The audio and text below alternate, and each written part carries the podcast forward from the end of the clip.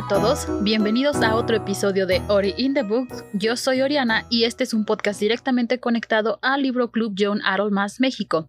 Cada semana tendremos un episodio donde hablaremos de libros que leo, he leído o me gustaría leer para que ustedes puedan conocer más y también les hablaré sobre noticias de nuevos lanzamientos, adaptaciones y cosas que quizá les interese.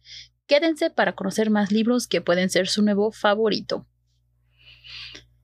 Bueno, digamos que me tomé una semana porque 15 de septiembre, viva México y pues andaba yo cruda de pozole.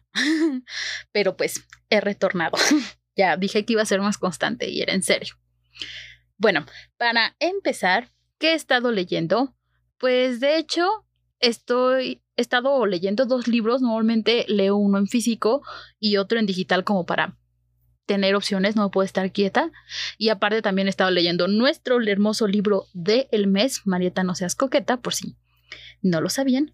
Pero ahorita les quiero comentar de uno en específico que me llamó mucho la atención. La verdad es que hace mucho que no leía algo parecido. También es el primer libro como tal que leo de la autora y pues quedé muy satisfecha. El libro en cuestión es All the Crooked Saints de Maggie Steve Butter. Eh, no hay como tal una edición mexicana porque no tiene tanto que salió y como que no tuvo tanto boom, entonces no han hecho una traducción.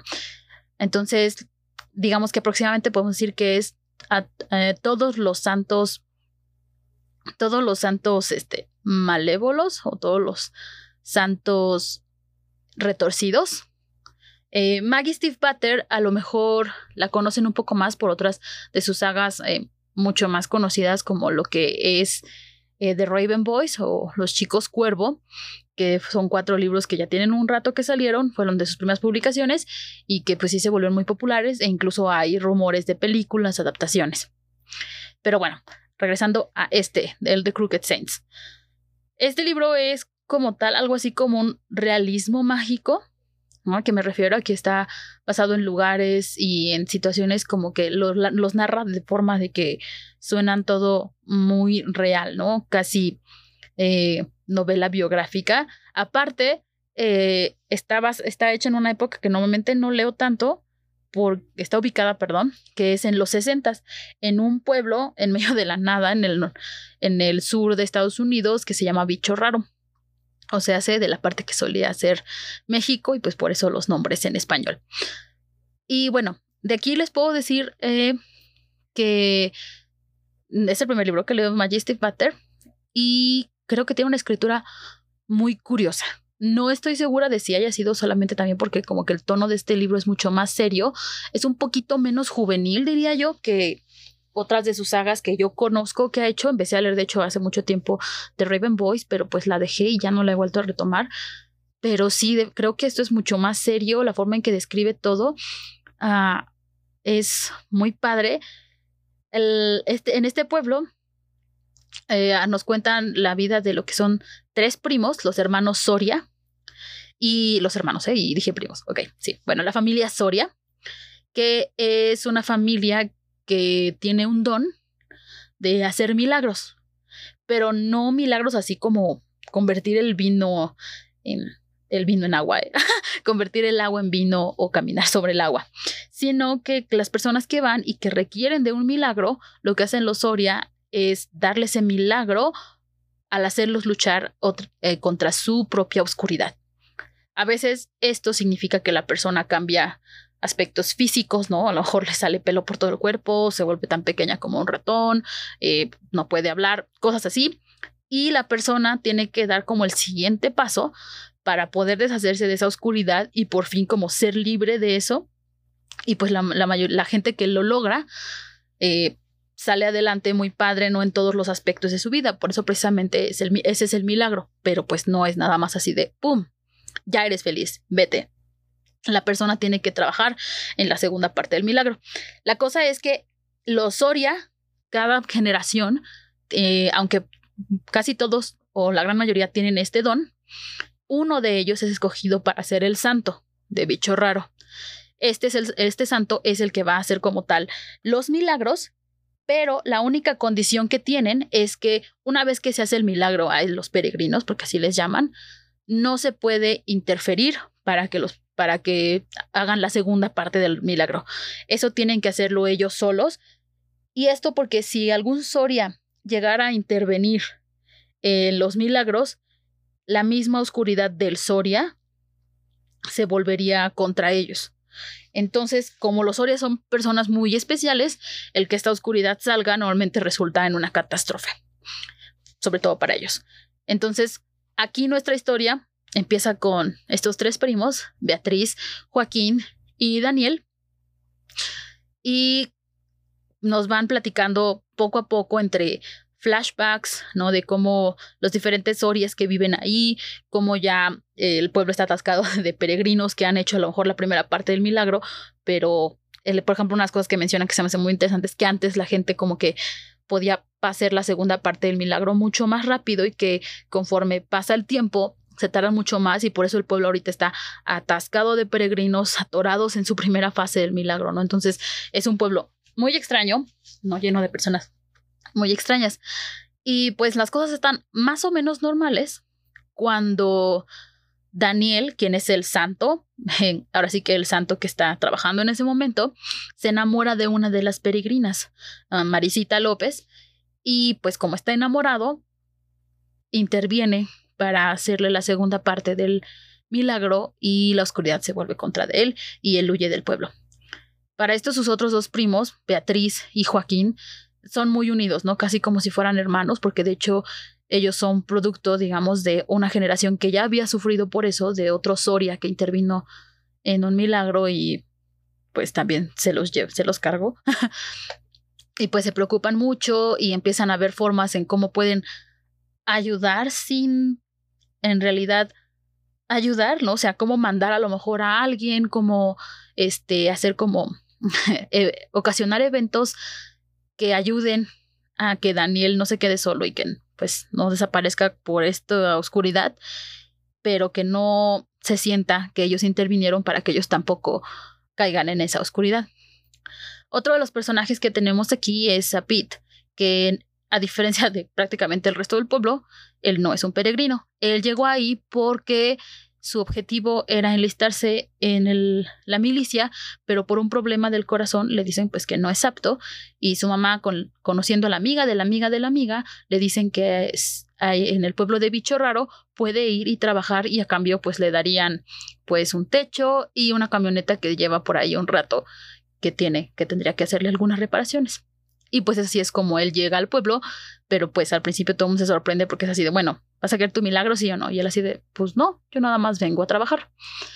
Y pues esto es básicamente el setup, no les quiero contar tampoco demasiado. Pero lo que yo les decía es que me gusta mucho cómo está escrito. Creo que tiene un buen rato que no leí algo así de serio, entre comillas. Lo compré, la verdad, porque lo recomendaron mucho y porque estaba en oferta. Yes culpable, culpable. Pero pues ahora que lo leí, no me arrepiento de nada, me gustó mucho. Todo, hay, la verdad es que todas las reflexiones que hace acerca de diferentes cosas que pasan así de bueno y los eh, de repente está hablando como de este en este setup de realismo mágico así de ay entonces se transformó y y le salieron alas y tuvo que esconderse ¿no? y de repente suelta como estas frases súper intensas súper llegadoras al alma por ejemplo, hay una que decía, y es ah, Beatriz es conocida por ser como muy fría y decía es que y, eh, Beatriz no tuvo miedo porque el miedo era la ausencia de lógica y Beatriz era muy lógica por lo que en ese momento no sintió miedo no cosas así estoy parafraseando. Pero pues sí me gustó mucho creo que todas las situaciones están como muy bien explicadas, no es para nada monótono. son personajes con personalidades muy reales. Insisto, este elemento mágico casi ni se nota. Así como te lo van platicando, te lo, como te lo van narrando, te la compras súper bien de que está hablando de situaciones reales, de personas que existe, existieron, ¿no? De ah, una novela histórica más que el realismo mágico. Entonces, Eso me gustó mucho, me gustó cómo lo manejó. Los personajes están muy padres porque a pesar de que son especiales, ¿no? De los Soria con estos milagros y así, de, todas maneras todo te parece como muy, todo tiene mucho sentido. No se tarda tanto de repente eh, con los backstories, ¿no? De, parece de repente que les dedica mucho tiempo y te das cuenta de que ya pasó tantas páginas y ya te platicó de la media familia y todo tiene sentido, todo está muy bien hilado, no se te pierde, recuerdas bien los personajes y de hecho, porque pues de alguna forma no puede faltar, hay una historia de amor igual muy real, muy padre, me encanta cómo describe los sentimientos, así de y no sabía cómo sentía, no, no sabía cómo se sentía, pero solamente quería tocar esa piel que le parecía tan suave, ¿no? Por ejemplo, no sé, tiene mucho sentido, la verdad es que me agradó mucho. Sí lo recomendaría para gente que a lo mejor no está tan metida en la fantasía, ¿no? Que todos estos elementos de magia por aquí, magia por allá y abra cadabra no es tanto lo suyo, pero que a lo mejor quieren intentar un poco, creo que este realismo mágico les quedaría como anillo al dedo, definitivamente. Y pues también ahora con esto me dan muchas ganas de agarrar otra vez la otra saga de, esta Maggie Steve Butter, porque me gustó como mucho cómo escribe y pues quiero ver cómo es uno de sus libros en general para público juvenil. Creo que entonces sería interesante ver cómo lo maneja. Aparte, hasta donde sé, esta saga de The Raven Boys sí es como tal fantasía. Entonces, para ver cómo, cómo puede, cómo, cómo lo fue evolucionando, porque aparte esos libros pues fueron antes de este de Crooked Saints. Entonces, hmm, sí, sí me interesa, me interesa. Entonces, lo recomiendo, insisto, para gente que a lo mejor no es tanto de Joan Harold, que quiere algo un poquito más serio. Si les gustan las cosas vintage, así de por ahí de los 60 creo que también hizo un buen trabajo eh, viendo tradiciones mm, mexicanas. Ella, pues, no es mexicana, pero sí metió así las palabras en español, ciertas expresiones, por ejemplo, cuestiones de ciertas fiestas que se celebran por acá. Creo que está muy bien hilado, creo que hizo bien su investigación, no se ve forzado. Para alguien, para alguien que es mexicana y que lo estaba leyendo desde ese punto de vista, tiene mucho sentido, nos, eh, todo se ve como muy natural. Y pues sí, definitivamente, la verdad es que sí le di cuatro estrellitas y media, yo creo a Maggie Steve Patter. Si no le di las cinco es porque yo soy mucho de fantasía directo, ¿no? El abracadabra y todo, entonces, pero de todas maneras definitivamente un muy buen libro. Y también, ahora, para nuestro tema principal, porque dije también, bueno, para nuestro tema principal quería hacer algo un poco más sencillo, sobre todo porque el último podcast que publiqué estuvo un poco serio, un poco intenso. No, no he recibido realmente comentarios al respecto. Bu, si quieren comentar, háganlo con respeto y tolerancia. Pero creo que sí estuvo intenso. Entonces, para quitar un poco eso de encima, les traigo hoy otro maravilloso book tag. Sí, ya sé, otra vez yo respondiendo preguntas. Pero es para que conozcan más libros desde mi perspectiva. A lo mejor ustedes dicen, no, si a ella no le gusta, a mí seguro me encanta y me encantaría que eso pasara y que pudieran ponerse a discutir cuando hable de ellos, ¿no? Eso es lo que estoy buscando. Y pues ahora, de hecho, van a poder a lo mejor discutir conmigo mucho porque traigo el book tag de opiniones poco populares. Y pues sí, tal y como dice el nombre, pues estoy hablando de cosas que no me gustan, cosas con las que a lo mejor no estuve tan de acuerdo por diferentes cosas y pues que hay mucha gente que a lo mejor sí, sí les gustó. Bueno, este book tag lo vi por primera vez con una booktuber eh, eh, de habla este, inglesa, bueno, de Estados Unidos, que se llama A Booktopia. Les voy a dejar los links. Y este book tag es original de otra booktuber un poquito menos conocida y también les voy a dejar el link para que chequen sus videos. Está en inglés.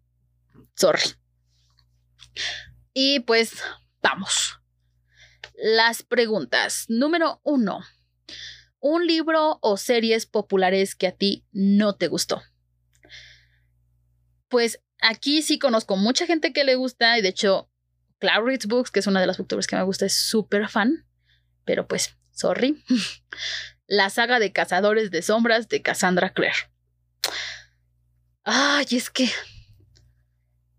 sí lo leí. La película es malísima, lo sé. La serie dicen que está buena, pero yo la empecé a ver y tampoco pude con ella. Y pues antes, mucho antes de que saliera la serie o la película, leí el primer libro, precisamente porque yo había escuchado mucha gente que le gustaba, ¿no? Que, que decía que estaba muy chida, etcétera, y compré el primer libro, el de Ciudad de Huesos, y lo leí y no más no. Híjole, ahí sí, ahora sí que ahí sí les fallo, porque es súper conocida esa saga. No es que así lo deteste o algo por el estilo, pero creo que incluso para ese entonces ya había tenido yo suficiente de ese tipo de fantasía tan directa, ¿no? Como que ya me había cansado, por ejemplo, eh, los clichés también que maneja, como que fueron demasiados. La protagonista, la verdad es que no la aguanto, perdón a Clary, pero no, o sea, sí fue como, ah, ya niña, despiértate, ¿qué estás haciendo? Y esto ya tiene un buen rato, o sea, ya tiene un buen rato que leí ese libro. Y pues obviamente si no me gustó el primero, pues no me iba a aventar, porque aparte ya salieron como 3.000 libros. Y yo sé que muchos dicen que ha mejorado y todo, de hecho tengo ganas de leer no esa primera saga como tal de Cazadores de Sombra, sino unos que sacó que se supone que son precuelas, porque de eso sí he escuchado como puras maravillas y también he visto comentarios de que esta Cassandra Clare mejoró mucho su, escritor, su escritura y pues sí. Entonces, mm, tengo curiosidad, pero la primera saga como tal, la de Cazadores de Sombras, ay, es así, no. De veras que leí el primer libro, no me costó tanto terminarlo, pero no porque me hubiera gustado, sino porque decía yo, ay, ya por favor que termine esto. Entonces lo terminé, lo aventé y con decirles que en este momento no sé qué le pasó, porque sí lo compré y lo tenía, no tengo idea de dónde está. No tiene tanto que saqué todos mis libros, bueno, casi todos, y fue así de, no está. Entonces, ni me acuerdo si lo regalé, si lo vendí, si lo presté. No tengo idea de qué le pasó a ese libro y pues es como, eh, espero que esté en un, en un mejor lugar donde lo aprecien. Porque sí, no más no. No quiero hacer spoilers ni nada, pero ese final, aunque a lo mejor fue un poquito de plot twist, no fue lo suficiente como para convencerme de que el resto del libro hubiera valido la pena. Insisto, el personaje principal, Clary, me desespera muchísimo. Era así como, ya había tenido yo suficiente, creo, para ese entonces, después de Vela, de Crepúsculo. Entonces fue como, ay, ya, no, niña tonta, bye. Entonces sí, con esos libros, la verdad, no puedo. No me veo leyéndolos en un futuro próximo. Quizá a lo mejor un audiolibro cuando esté muy aburrida, pero no sé. No, no, no. Mi lista de libros ahorita que sí tengo ganas de leer está demasiado larga como para meter esta saga que leí el primero y nada más no me atrapó. La número dos. Un libro o serie popular que todo mundo parece odiar, pero que a ti te encanta. Estuve pensando mucho esta pregunta porque, bueno, porque es, primero hubiera contestado a lo mejor también Cazadores de Sombras, pero pues no quería repetir. Así que lo pensé mucho. Y, ah, no, perdón, me confundí. Más bien, era como lo opuesto de Cazadores de Sombras. Pero estuve pensándolo mucho y me, hay muchos libros que me gustan, que pues a todos los demás también. No sé, como que la mayoría de los libros es difícil que un libro no me guste o que yo conozca nuevos libros cuando la mayoría de la gente no les gusta. Sí me gusta ver un par de reviews antes de comprar un libro, como para saber en qué me estoy metiendo. Entonces sí es difícil que compre yo un libro así nada más. Es difícil. Pero sí hay un libro que cuando lo vi, cuando lo, cuando lo vi en la librería, porque me acuerdo que tenía una tarjeta de regalo, me gustó, lo compré y ya hasta después de que lo terminé, me metí a Goodreads, ¿no? Que es como la red social de los, que, de los book nerds.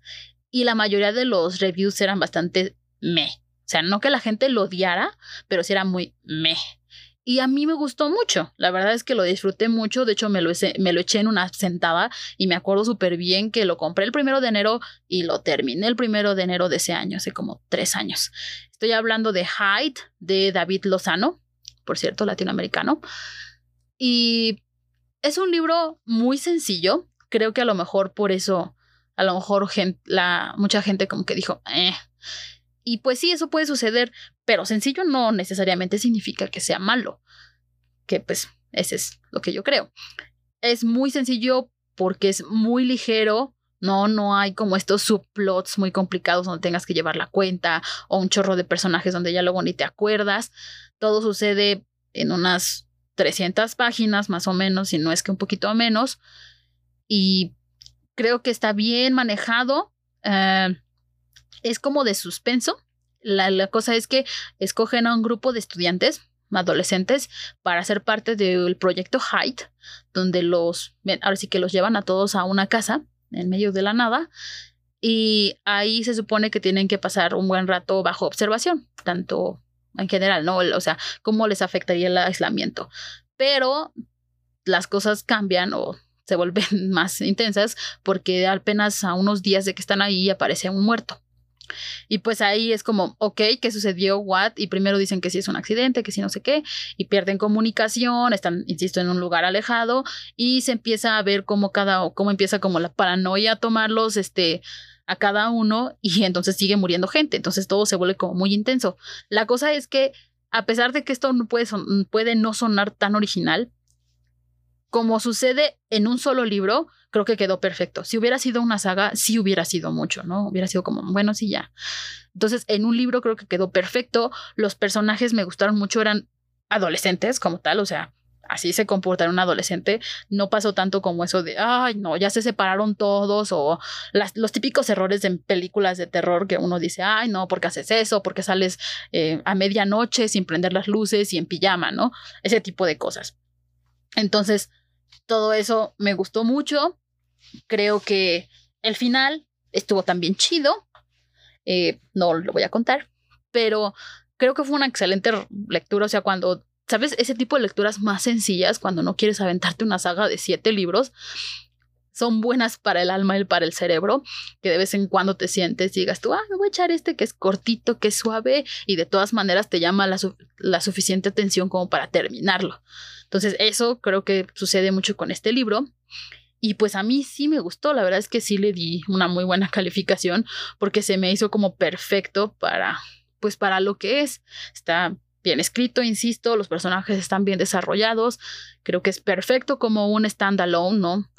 Y el elemento de suspenso y de misterio y los asesinatos y todo está muy bien escrito, no es así tampoco tan cruento, tampoco es así como súper gráfico, pero sí te transmite como esa sensación de changos, ¿qué está pasando aquí? Por un momento, de hecho, no sabes bien, piensas que ya tienes la respuesta, pero resulta que no. Creo que lo manejo muy bien porque yo la verdad sí me jacto de en general saber los este, plot twist o al menos olerlos y ese no me lo li. Entonces fue como, ah, o sea, no fue como súper sorprendente, pero por alguna razón no lo li con, con todas las cosas que me estaban diciendo, pero sí, entonces sí quedó muy bien.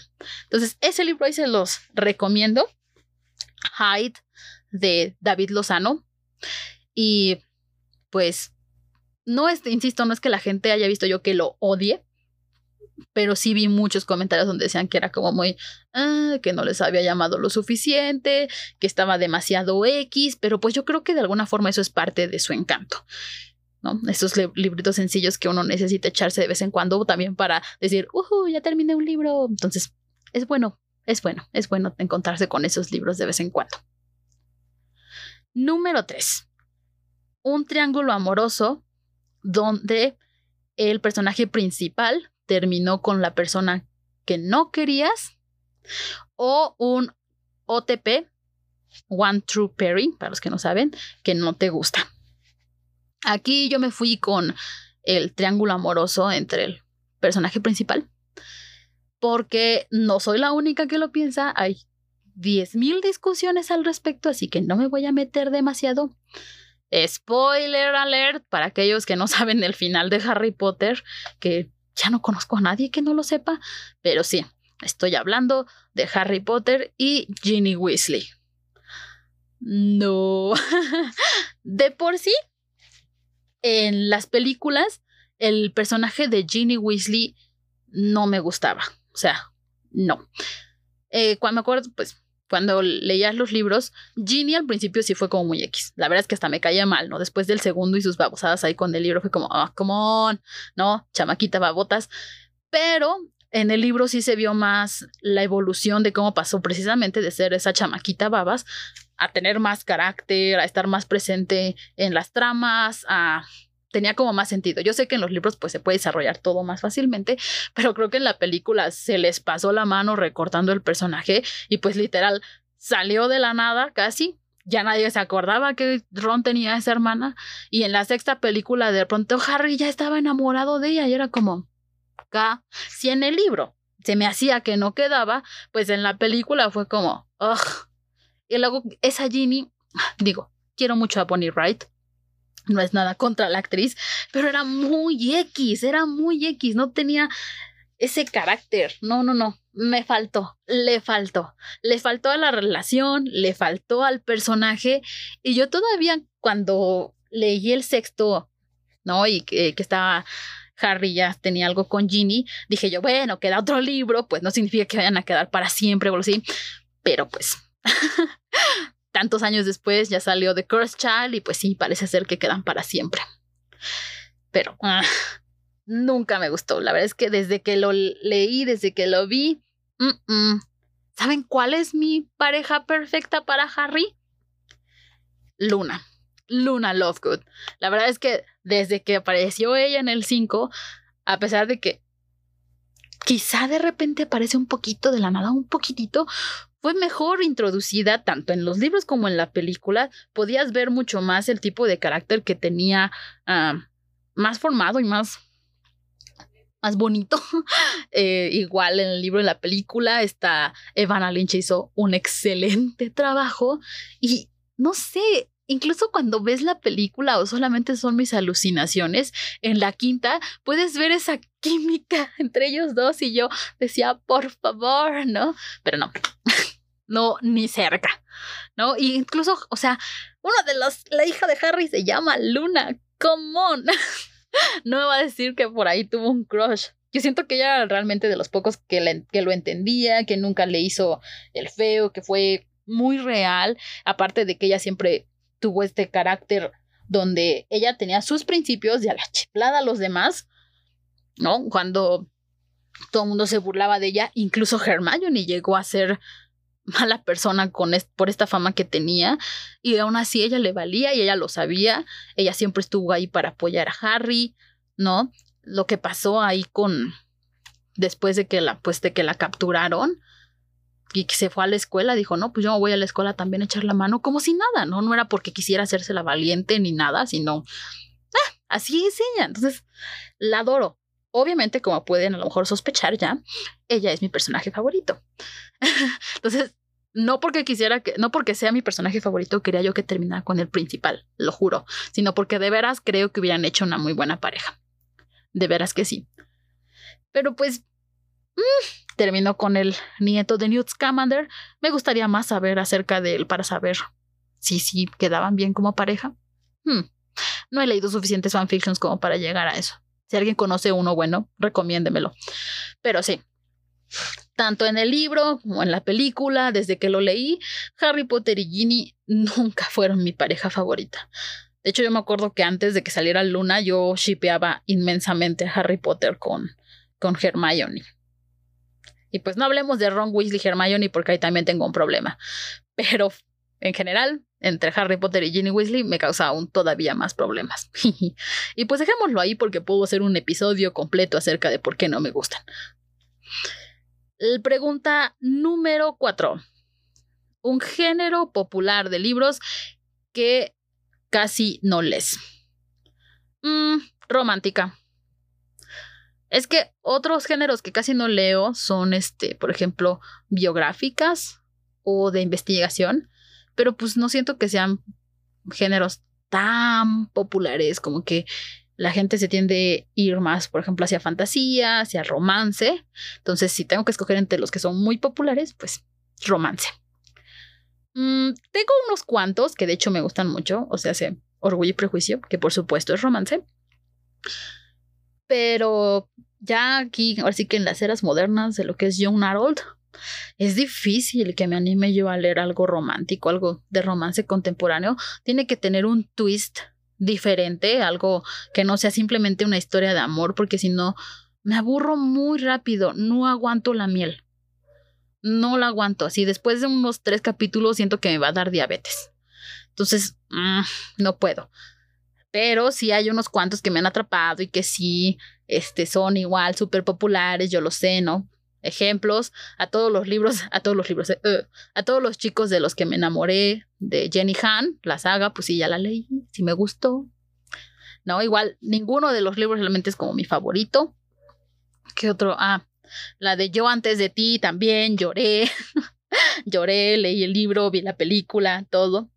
Mm, la de los libros de Nicola Jun, de Todo, Todo y El Sol también es una estrella. También me gustan mucho. Están muy bonitos, creo que son buenos para el tipo de romance que me gusta, ¿no? No, no súper pegajoso, pero bonitos, bonitos, un romance de vez en cuando. Pero pues sí, los únicos romances que yo diría que están en mi top y pues porque también pues era un tipo de romance diferente, pues orgullo y prejuicio. Orgullo y prejuicio definitivamente. De allí en fuera, prácticamente el resto de mis libros favoritos son prácticamente fantasía. Entonces sí, eso del romance tiene que hablarme muy bien o tiene, tengo que haberlo agarrado como por mi propia cuenta. Si veo que todo el mundo lo está leyendo, como que sí me da un poco de flojera. Incluso el de John Green, este, bajo la misma estrella, aunque sí lo, lo leí, me puse triste y vi la película y todo, me duró muy poco el gusto, la verdad. Después de un rato fue como, ah, sí, no lo volvería a leer, la verdad. No lo volvería a leer, ya no me llama tanto la atención. Incluso John Green, lo siento, ya no me llama tanto la atención precisamente porque como que es lo mismo. Entonces, eso sí me cansa muy rápido. También por eso no leo mucho romance de Joan Arnold.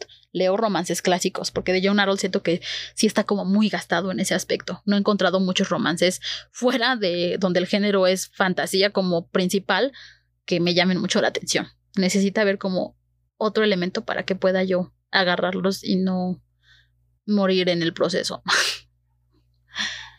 y bueno, número 5 un personaje popular o muy querido que a ti no te gusta. Creo que esto es más que nada por cuestiones del tiempo, o sea, como cuando lo lees te gusta mucho, cuando lo lees por primera vez te gusta mucho, te o te da igual o pues es parte de la historia y te súper emocionas, pero ya después pasa un rato y dices tú, ah, no, no era tan chido. y pues ahí a lo mejor podría poner a Harry, pero me voy a ir más con Trish de Divergente de Verónica Roth. Y pues aquí esta saga, pues creo que sí la conocen. Hubo toda una serie de dramas con la película porque las películas empezaron muy bien, pero pues les fue tan mal ya después que nunca sabré, nunca tendremos el final final en película, porque quisieron hacerse, quisieron sacar más dinero y dividieron el último libro en dos. Y ahí fue donde les falló. Y todos sabíamos que iba a pasar eso que la insurgente de por sí no les había sido, salido chida. Yo de por sí no era así como súper fan. Fui a ver la insurgente y fue como, no. Hicieron tantos cambios a la bestia y todo. dije, nah. Entonces, no, no he visto la tercera. No creo verla, a menos de que un día esté pasando en la televisión y no tenga yo absolutamente nada mejor que hacer. Y pues la cuarta, que estaba programada, nunca sabremos qué pasó. Y pues sí, de hecho me acuerdo que desde que leí los libros, ese era uno de mis problemas, nunca me supermetí porque uno de mis problemas era que ese personaje principal, Trish, no me terminaba de convencer. Demasiados clichés en un personaje. Y sí, yo sé que muchos libros populares que he dicho que me gustan tienen ese problema, pero con Trish como que se juntaron varios de esos clichés que de por sí no me gustan, todos juntos en un solo personaje. Y el resto de los personajes, pues sí compensaba. La verdad es que me gustaba mucho más su hermano, Caleb eh, entonces, sí, no. Y más, bueno, no, no es spoiler, pero más conforme se fue desarrollando en los otros libros, la verdad es que sí me desesperaba. De hecho, a ella y a esta Clary de Cazadores de Sombras, las pongo yo casi en la misma categoría. Así tanto que no me gustan. Si no fuera por el resto de, de la historia, ¿no? De la cuestión de las facciones, de cómo se va haciendo esta guerra interna, etcétera, etcétera no hubiera yo terminado esa saga para nada. Que por ejemplo con Cazadores de Sombra, lo demás no me llamó la atención porque ya se me hacía muy choteado. no, no se me hizo como tan nuevo. Y pues con Divergente sí había este elemento nuevo que de cosas que a lo mejor yo no había leído antes y pues sí me latió más y pues por eso sí la terminé.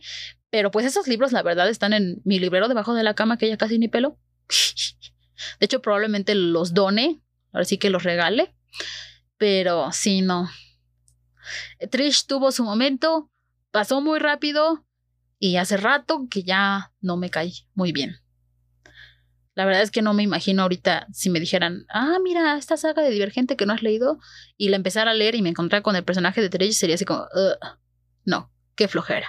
Eso definitivamente. Creo que si no lo hubiera leído yo en el momento en el que la leí, no lo hubiera leído después, solo por ella. Entonces, mm. Y pues así de ese momento, de eso de que mejor ve las películas, uh, pues no, menos, menos. De hecho, vean la primera y ya, no vean las demás. Perdón, pero es que si no. Ahí sí, no, no, no, no, no. Pero bueno, igual, no nos metamos tanto en, en eso. Pero pues sí, para que vean. Intento, les juro que aunque me encanta el Joe Harold, hay ciertas cosas que no aguanto. Porque mucha gente sí es así como, es que son puros clichés, ¿no? De la chica que de repente hace todo bien, del amor verdadero y cosas así. Pero hay, hay cosas que a veces ni yo aguanto, de veras. Pregunta número 6 un autor popular que nada más no te gusta. Pues eso está muy relacionado al género que tampoco me late, que es romántica, y estoy hablando de Nicholas Sparks. Sí, pues parece obvio, ¿no? Cuando les digo que no me gusta el romántico. Pero sí, con Nicholas Sparks nada más no puedo. Nunca he terminado uno de sus libros. Creo que con mucho trabajo llegué a la mitad de uno Estoy hablando, por supuesto, de The Notebook o la, ¿qué? Diario de una pasión. De hecho, me acuerdo que a él lo conocí pues porque vi la película, perdón, porque vi la película de El diario de una, diario de una pasión en la escuela y la película mm, no me desagradó, pero me aburrí muchísimo. Perdón, pero no lloré, no me movió mi corazoncito. Ah, es demasiado. Lo que les comentaba acerca de que me daba diabetes, con ese tipo de películas y de libros es con lo que me da diabetes, ¿sabes? Aparte de que, perdón, pero yo siempre dije que eran una relación muy tóxica. Sí, el final muy bonito y todo, pero, oh, amiga, amigo, date cuenta. Entonces, nunca me gustó demasiado. Me acuerdo cuando la pusieron, la pusieron en la clase de inglés y yo llevaba en mi iPod una película de Bleach. y mientras estaba yo viendo Bleach. Porque esa película realmente no es lo mío. Quise leer después el libro porque todo el mundo decía que Nicholas Sparks aquello, Nicholas Sparks aquello. Entonces dije yo, eh, pues vamos a ver, ¿no? ¿Quién sabe? Igual y me atrapa, igual y por fin puedo meterme más en el romance. Pero pues no, no llegué de hecho muy lejos. Yo creo que llegué a una cuarta parte del libro y el libro tampoco es muy largo. Y nada más no. No, no, no, no, no entre es que no quiero hablar mal de nadie, pero pues simplemente no es lo mío. Es demasiada miel, eh, las cosas son demasiado dramáticas, no hay demasiado drama, drama, drama everywhere, no, eh, los personajes se me hacen como muy reales, sus reacciones y todo es demasiado extremo en cualquier punto, ¿no? Demasiado bonito, demasiado feo, demasiado dramático, demasiado cualquier cosa. Y pues es como, ah, ya, ya, ya, ya, tampoco, tampoco. Entonces sí, no los aguanto, la verdad es que no. Y sí conozco mucha gente que les gusta Nicholas Sparks, eh, yo sé que es uno de los autores más vendidos en cuanto a romance. De hecho, si mal no recuerdo, en El sótano, en más de una de sus librerías que he ido, literal en una parte, en algún mueble o en algún este de, alguna sección, literal dice Nicholas Sparks solamente y son como dos hileras atascadas de todos los libros de Nicholas Sparks.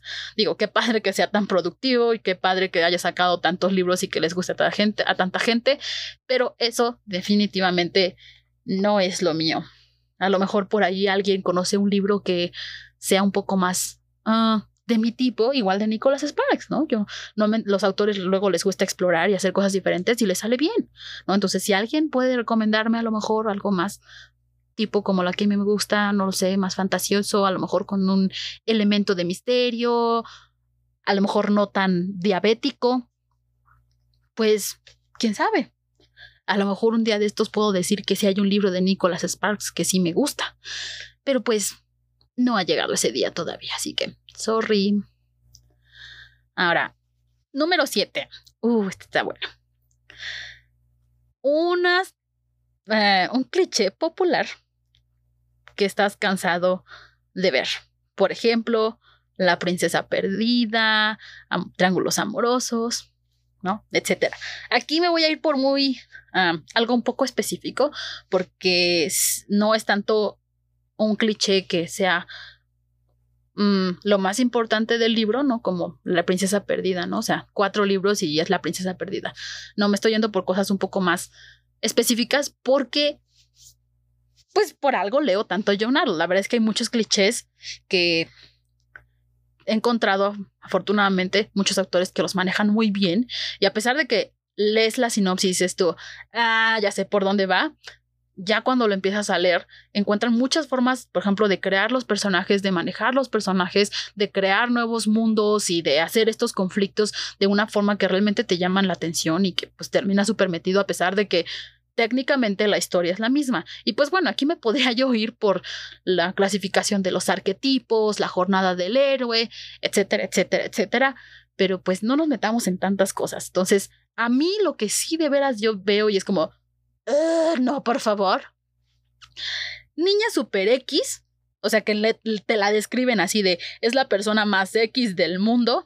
Y justo cuando empieza como este esta jornada, ¿no? En el libro, en la saga, cualquier cosa que hace le sale de repente súper bien. Pero así, no estoy hablando de un proceso, así de pasaron meses y estuvo entrenando como loca y o como loco y, ya le salía, ¿no? Porque eso tiene un poco más de sentido. No estoy hablando de lo intentó y a la primera, wow, todo le salía súper bien, se volvió la maestra o el maestro, era lo, era el niño, no solo el niño prodigio de una cosa, sino el niño prodigio de absolutamente todo. Ahí es cuando digo, no, no, no, no, no, no, hold on. Está bien que cada quien tiene sus virtudes y puede ser mejor en unas cosas que otras, pero para tus caballos, ¿no? Tampoco. Y sí, he visto libros que hacen eso, ¿no? No digamos nombres. Pero entonces sí me gusta, claro, que los personajes tengan defectos, ¿no? Que sean tan perfectos. Y no estoy hablando de defectos de, ay, es que uno de mis defectos es ser muy perfeccionista. Ay, por favor, no es una entrevista de trabajo. Entonces, no dame cosas que tengan un poquito más de sentido, ¿no? A lo mejor hay, por ejemplo, me gusta mm, Harry Potter de que a lo mejor es buenísimo eh, haciendo el Patronus, ¿no? Y fue todo un, prodigio, pero al mismo tiempo es un asco en oclumancia, tiene un complejo de héroe, ese tipo de cosas, ¿no? Entonces, con las... Eh, con otros personajes donde dan un paso y ya absolutamente todo les sale bien. O sea, sí pasan por muchas cosas, no toda su jornada, pero prácticamente todo les sale bien. O sea, son maestros en las artes marciales y de repente también son maestros, eh, les dan una flecha y ya, boom, todo. Y de repente ya también saben usar magia y superaron al maestro en una semana o en tres días. Uh-uh, no. Y la otra, que te verás no aguanto, esa yo creo que todavía menos, es cuando pasan por cosas bien traumantes, pero se curan en dos segundos, no hay secuelas y nunca más se vuelve a mencionar.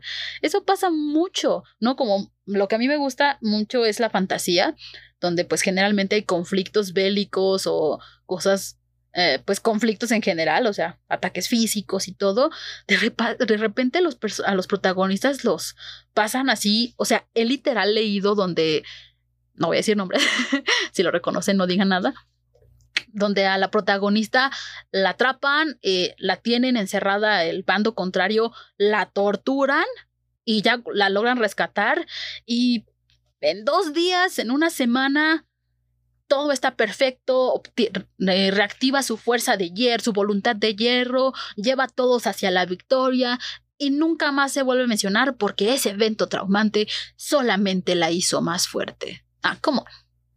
Come on. come on, ¿no? Volvemos un poco a esto de que sean indestructibles, de que sean perfectos y de que todo les salga bien. Son eventos traumantes. Sí, pueden agarrar fuerza de ahí, pero ¿por qué volverlos invisibles?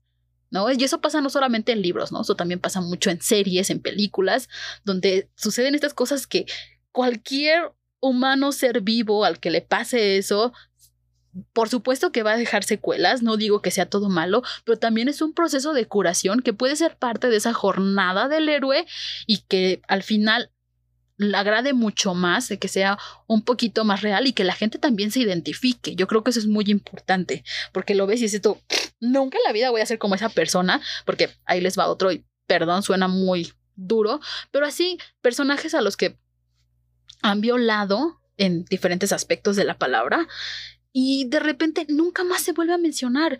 Y es como, come on, te metiste en ese tema, hazlo bien. No, hay que hacer visible este tipo de cosas. De hecho, también es unos problemas que mencioné que tenía yo con este All the Bright Places de Violet y Finch, ¿no? Que en la película quisieron hacer todo mucho más suavecito, ¿no? No, no se vio tanto qué tan intenso estaban viviendo estos dos chicos y sus problemas de suicidio, sus problemas de pensamientos muy oscuros, pues porque pues son personajes de un libro y pues que la gente no se vaya a asustar. Ah, no, no, no, no, no, son historias, son historias. Creo que la gente puede aprender mucho, creo que todos podemos aprender mucho leyéndolo, escribiéndolo, viéndolo. Entonces, ese tipo de cosas no los aguanto. Estos eventos traumantes que dices tú, ¡ay, no, no, sí, qué intenso! No manches, qué horror. Y dos capítulos después, todos es como si nunca hubiera pasado un libro después, nunca lo vuelven a mencionar. Dos libros después, el final es feliz y hace de cuenta que eso jamás ocurrió. ¿No? Es como, ni, ni por asomo se vuelve a mencionar, porque. O si lo mencionas como, ah, sí, sí, ya ni me acordaba. Ugh, no, no, no. Ayúdeme a tener paciencia. No, eso no lo aguanto. No lo aguanto. Mm, mm, mm. Yo sé que son personajes de libros y pedir que sean realistas suena de repente un poco contradictorio porque estoy leyendo fantasía y ficción, pero oh, entonces, ¿qué rayos, no? ¿Cómo puedo siquiera relacionarme mínimamente con el personaje cuando es pues es un robot. He leído robots en otros libros que tienen más mejor continuidad de carácter que eso, entonces no, no, no, no, no. Eso sí no lo aguanto. A veces cuando eso pasa, muchas veces incluso dejo leer el libro por completo o la saga, la paro, es como, no, adiós, bye. Entonces yo creo que eso es lo que más me desespera. Ahora sí, después de mi rant, disculpen ustedes. Número 8. Una serie popular que no tienes interés en leer. Mm, la mayoría de las sagas que no he leído es por falta de tiempo. Entonces, sorry, pero sí hay algunas que varias veces me han recomendado y que ya cuando estoy en la librería o cuando estoy buscando libros nuevos las veo y es como, ah, nah.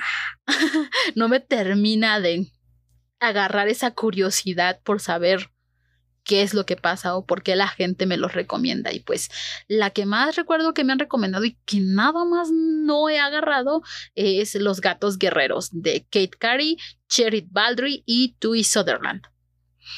Estos libros los he visto mil veces en la sección juvenil. Hay varias personas que me han dicho, no, oye, y cuando saben que leo eh, juveniles como, ¿y ya leíste Los Gatos Guerreros? Y es como, uh, no. Y pues sí, los he agarrado, he visto la contraportada, ¿no? De qué se trata y todo, y, ay, no sé. A lo mejor he leído tanta fantasía que ya me atasqué, pero si vieran toda la fantasía que sigo leyendo todavía, entonces, no sé, no les puedo decir una razón como tal de por qué no se me antoja, pero no, Nada más no, no, no, no, no, no hace ese clic ni la portada, ni la sinopsis, no sé. Ay, sí, la verdad es que no estoy segura de por qué no me llama la atención. No es que no hay algo que no me haya gustado o que haya yo escuchado algo malo. No, realmente no. Es de esas cosas un poquito inexplicables de o ves un libro y dices tú, oh my god, es bellísimo, lo necesito. O este libro que es como, y, insisto, no lo peor de todo es que me lo han recomendado varias personas que pues tienen buen gusto, ¿no? Que yo sé que han leído varias cosas que también me han gustado a mí y pues no, nada más no. No sé si sea también porque son como un bonche de libros y es como, me da un poquito de flojera comprometerme con una saga tan amplia, ¿no? Si de por sí hay varias con las que me comprometí mucho, pero cuando voy a hacer eso, necesito que desde el principio la saga me diga, oh sí, léeme, léeme. Y entonces ya me clavo y vámonos, todo de corrido, casi. Pero con esas nada más, ¿no? Y luego sí me metí a ver así como, sí me he metido a ver como cuántos son. Ay, ya hasta se me olvidó cuántos son. Es que hay libros, hay este, como este, bueno, está la saga principal, luego están las side stories, creo que también hay un manga. O sea, son un buen de cosas y es como, no, no sé, amigos. Nada más no, entre que lo veo y no me llama la sinopsis y luego pensar que es todo eso es como, ¡ah! porque tampoco la mayoría de las veces no me gusta quedarme con la duda, ¿no? Si empiezo un libro, una saga, yo lo que espero es que me atrape como para poder seguir leyéndolo y tener que aventarme toda la saga. Hago lo que me tarde, pero tener en mi mente, quiero terminar esta saga, que es lo que generalmente hago, ¿no? Todas las sagas que tengo ahorita en, espera. Eso es lo que pasó, ¿no? Me gustó mucho, leí el primero y me encantó y estoy esperando a comprar los otros, ya los compré y siguen en mi lista para leer. Pero con esta nada más no. Nada más no. Ahí sí los decepciono. Ahí sí quieren decirme, oye, no, pero es que, mira, sí te va a encantar porque sucede justo esto que yo sé que te encanta. Mm, pues quién sabe, a lo mejor me convence. Pero pues tampoco le he buscado mucho porque ya te por si tengo tres mil libros que no he leído y que quiero leer, pues ¿para qué agregarle a la lista? Entonces, sorry. Y nuestra última pregunta, número nueve en general, la mayoría dice, el libro es siempre mejor que la película. Pero, ¿qué película o adaptación de TV prefieres más que el libro? Uy, aquí sí es difícil, muy difícil. Mm, me costó mucho pensarlo. La mayoría de las películas, como todas las películas que se me veían a la, me venían a la mente, o series, o adaptaciones que se me venían, siempre decía yo, no, es que sí me gustó más el libro. Aparte porque yo tengo mucho la política de leer primero el libro y ver después la adaptación, excepto con el Hobbit, jeje. Pero entonces sí, como que siempre me hago primero mi opinión cerca del libro y a veces también si el libro no me late, pues ya ni veo la película. Entonces, ups. Pero aquí lo que más se me ocurrió o lo más cercano sería, yo creo, no me maten, El Castillo Vagabundo. Que la película, bueno, es del estudio Ghibli, pero está basado en el libro del mismo nombre de Diana Wine Jones. Que de hecho, ella tiene un universo de tres libros, ¿no? En aquí mismo, aquí con eso mismo, el, Castillo Vagabundo, el Castillo en el Aire y las puertas del viento, sí. Entonces, ahí yo sí vi primero la película la del estudio Ghibli. Entonces no sé si haya tenido que ver. De hecho, quien se acuerde, el libro de Diana Wine Jones fue parte de unas lecturas que tuvimos, si mal no recuerdo, hace como año y medio en el libro club. Y de hecho que sí tuvimos una junto y hubo una hermosa chica que fue y también discutimos y estuvimos viendo acerca de los detalles que había en el libro y que en la película no, etcétera. Pero aún así, es que ¿qué les puedo decir? Las películas del estudio Ghibli están tan bonitas, ¿no? Visualmente son tan ricas, la animación, la música, Dios mío, Yo, Hisaishi, Marry Me, es hermosa, ¿no? Entonces, ¿qué les digo? Bellísima, es bellísima. De hecho, yo vi la película y me tardé, aunque sabía que había estaba, estaba basada en un libro, me tardé bastante en buscar el libro, en comprarlo y en leerlo. Y cuando lo leí, el libro es muy bueno, no les voy a decir que no. El libro es muy bueno. Efectivamente tiene muchos detalles que en la película no.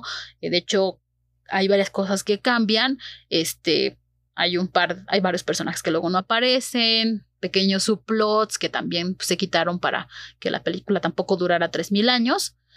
Pero a pesar de eso, creo que el libro puede ser un poco más confuso. No sé si a lo mejor solamente sea yo, acuérdense, opiniones personajes only, pero el libro se me hizo de repente un poco confuso. Aunque sí es, insisto, sí es más rico y por ejemplo ahí sí les puedo decir que la relación entre, entre Howley y Sophie no se ve tan ideal como de repente la ven, la vemos o la pensamos por la película, ¿no? Ahí es pues más lento, hay como más desarrollo, eh, pues, pues porque es el libro. y tiene mucho más sentido el cómo fue que terminaron juntos. pero es que la película es tan bonita. Es de esas películas que puedo ver una y otra y otra y otra vez y no cansarme. Creo que ese es el efecto de Estudio Ghibli de Hayao Miyazaki. ¿No? Son tan bellas, son tan bellas en todo. Creo que la historia está adaptada muy bien, con sus cambios y todo, creo que quedó perfecta como película, ¿no? Adaptaron lo que tenían que adaptar, la historia se acortó, lo que debía de acortarse, creo que quitaron lo que se debía de quitar, pero sin deshacerse de la historia principal, no, está muy bien hecha, está muy bien adaptada. Y ahora sí lo puedo decir porque ya leí el libro. Entonces, eso no significa que el libro sea malo. Ojo, el libro es muy bonito. Si pueden, léanlo. Les va a gustar. Quieren saber más acerca de ese universo. Pues hay un chorro de detalles en el libro. Entonces, está muy bonito. La verdad es que, como tal, la pareja de Sophie y de Howl en el libro, si terminas. Ah, si en la película terminaste ah, en el libro es como, ay, qué bonito, ¿no? O sea, te da demasiada, demasiada ternura a tu corazón. Pero, insisto, la película es bellísima. Si me dijeran ahorita, eh, lee otra vez el libro o ve la película otras tres veces, pues sí, veía la película otras tres veces. Y eso que el libro tampoco está muy pesado, pero no lo sé, no lo sé, no lo sé. Hay algo en el libro que, no sé si fue porque ya me había formado primero la opinión de la película y después cuando vi el libro y vi todas las diferencias, hubo algo que no terminó de hacer clic, pero, mm, por ejemplo, en El Hobbit vi primero las películas y después leí el libro. Y Dios, claro que leería el libro muchas más veces que ver las películas. Entonces, hmm, no estoy segura de... Yo creo que sí influyó un poquito, un poquitito, pero, ay, es que estudio Ghibli. ¿Por qué haces cosas tan hermosas? Es tan bello, es tan bello, es tan bello. Oh, sí, oh, sí. Y, por ejemplo, a mí en lo personal me mata la música de Yoji Seishi. De veras, me mata. Tengo todos sus soundtracks. Son la cosa más bella del universo. No lo sé. Me mata. Entonces, entre las gráficas, la animación y esa música, ya me tienen para toda la vida. Entonces, insisto, por, por décima vez. El libro está bellísimo, si quieren leerlo, se lo recomiendo definitivamente. Pero damn esa película, es que a ese libro definitivamente las personas que hicieron la película fue como, wow. De hecho, yo sí conozco muchas personas, yo sí he llegado a conocer muchas personas que no saben que esa película está basada en un libro, ¿no? Que no tiene nada que ver con la cultura japonesa porque luego el estudio Ghibli pues sí toma muchos mitos, muchas historias de la misma cultura japonesa y pues el castillo vagabundo es una de las pocas que no. Y de todas maneras, wow, qué adaptación. Entonces yo sí era de esas personas también que cuando vio la película no tenía ni idea de que estaba basada en un libro. Entonces me tardé mucho. También como que no quería yo quitarme no esa sensación de que la película era tan hermosa me daba un poquito de cosa que el libro fuera mucho mejor y entonces me sintiera yo un poco mal de haber visto la película, pero no. Me gustó haber, haber leído el libro, ahora sé más, ahora entiendo un poco mejor, pero esa película no tiene comparación. Es bellísima y nadie lo puede negar, de veras. Qué obra maestra. Y pues sí, esas fueron nuestras las preguntas de opiniones poco populares. Si ustedes tienen una opinión poco popular, adelante, ¿por qué no compartirla? Yo sí conozco gente que no les gusta Harry Potter o que no les interesa para nada o que no han, no han visto las películas y no les interesa, pero recuerden, porque a ti no te guste algo, no significa que tienes que hacer menos a los demás. Así de, ay, a ti te gusta eso, ay, qué básica. Mm, por favor, sean felices y dejen ser felices a los demás. ¿No? Yo sí estoy compartiendo estas opiniones. Es muy personal, ¿no? Solamente les, eh, por eso intento ser como específica de qué cosas como tal no me laten a mí. Pero pues si alguien a lo mejor me convence, si en, quién sabe, a lo mejor en unos años, en unos años me vuelvo súper fan de Nicholas Sparks o a lo mejor vuelvo a leer Cazadores de Sombras y resulta que no lo leí bien la primera vez y me encantó. ¿No?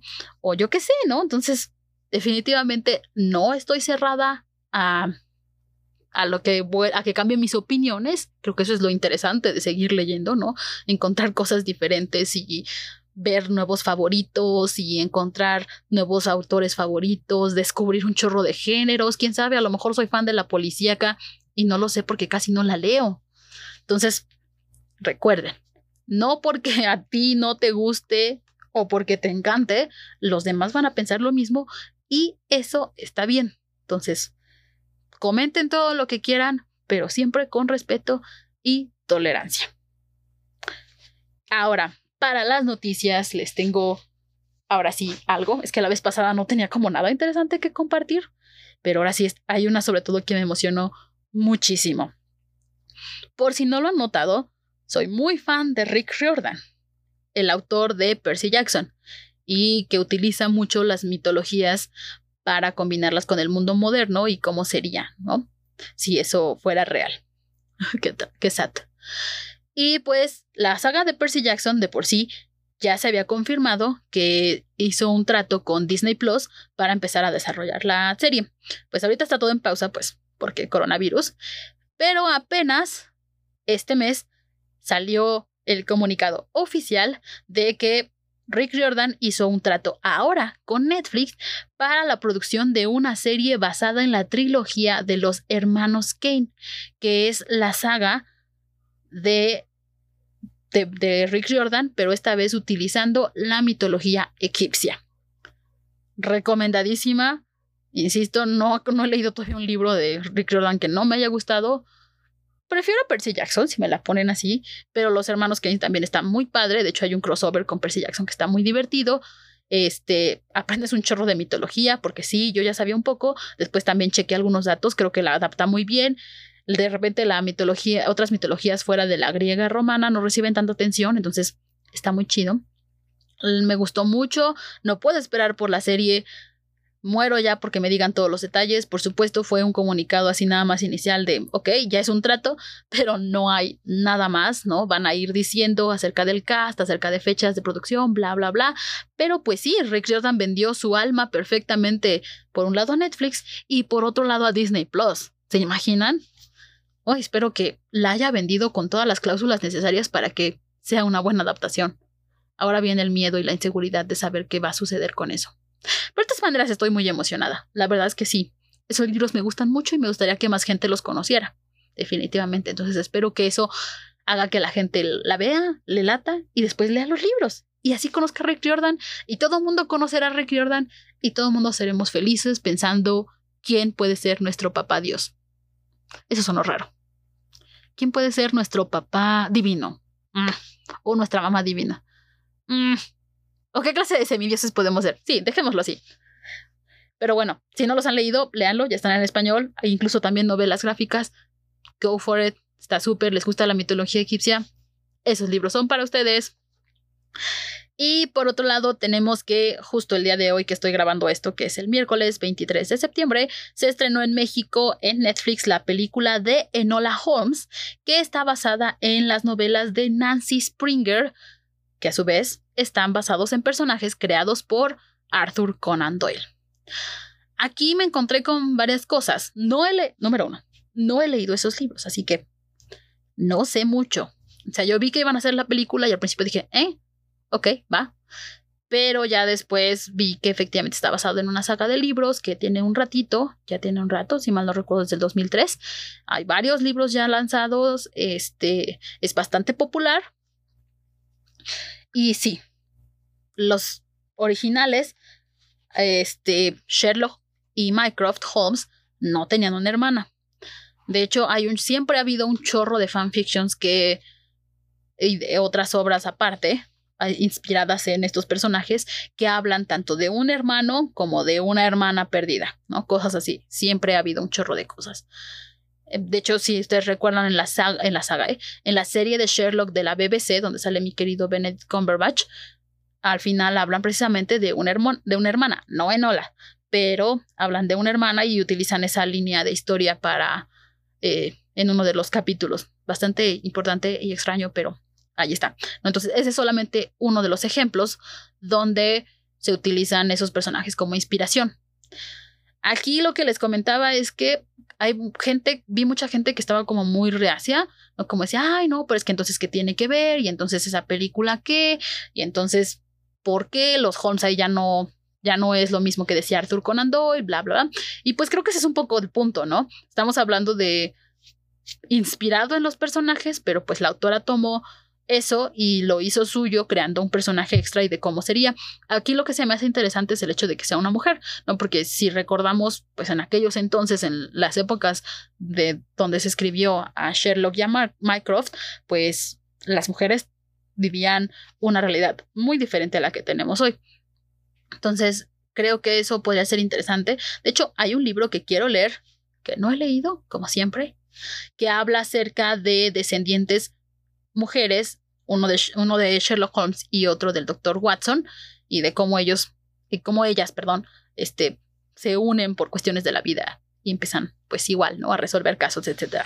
Entonces, sí me llama la atención eso. Me gustan mucho las historias de Arthur Conan Doyle. Me gusta mucho Sherlock Holmes. Adoro a Sherlock Holmes, al Dr. Watson, definitivamente. Pero no me cierro a que utilicen esos personajes y pues los hagan suyos, ¿no? De hecho, pues yo fui escritora de fanfiction porque pues ya no lo hago porque porque porque no porque necesito sí quiero hacerlo pero no me inspiro.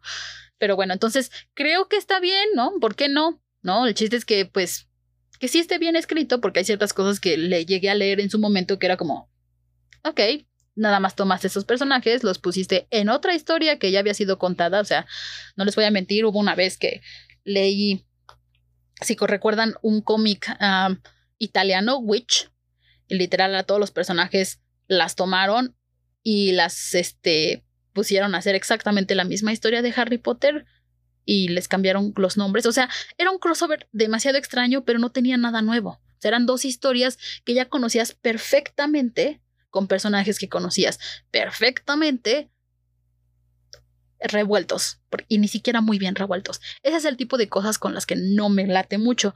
Pero pues aquí un personaje nuevo, ¿no? Adaptado a esta época, porque por lo que he visto los libros han sido muy bien recibidos, incluso en Inglaterra, donde uno a lo mejor esperaría más crítica y más oposición. Entonces, mm, la verdad es que sí, tengo ganas de ver la película.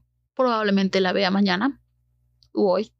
A lo mejor no duermo. Bueno, entonces, sí quiero ver la película tengo un poco de, tengo más conflicto, más que con Enola, tengo más conflicto con el hecho de que Henry Cavill sea Sherlock Holmes. Y no porque Henry Cavill sea mal actor o, algo así, sino porque hmm, es demasiado guapo y ancho.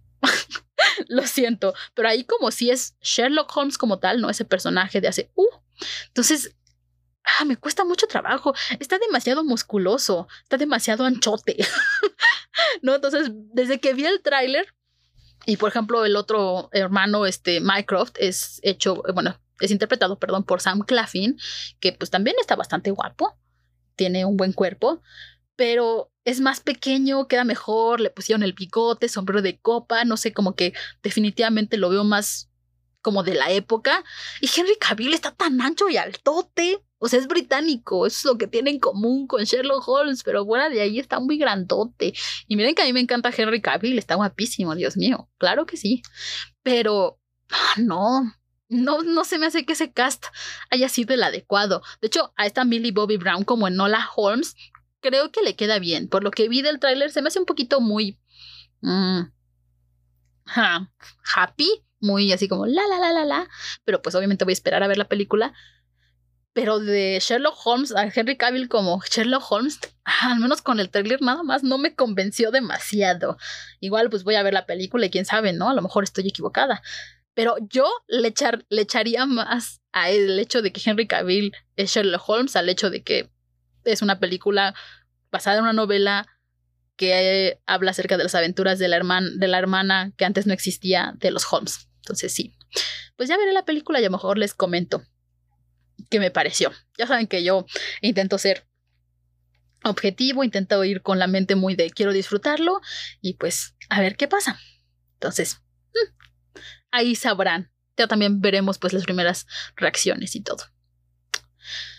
Y eso fue todo por este episodio. Espero les haya gustado y se animen a seguir leyendo. Nos vemos la próxima semana y no olviden seguir las redes sociales del Libro Club John Arroll México en Instagram y Facebook como Libro Club YA. Y pues si tienen sugerencias o comentarios, los ando leyendo por alguno de esos medios. Nos escuchamos la próxima. Bye.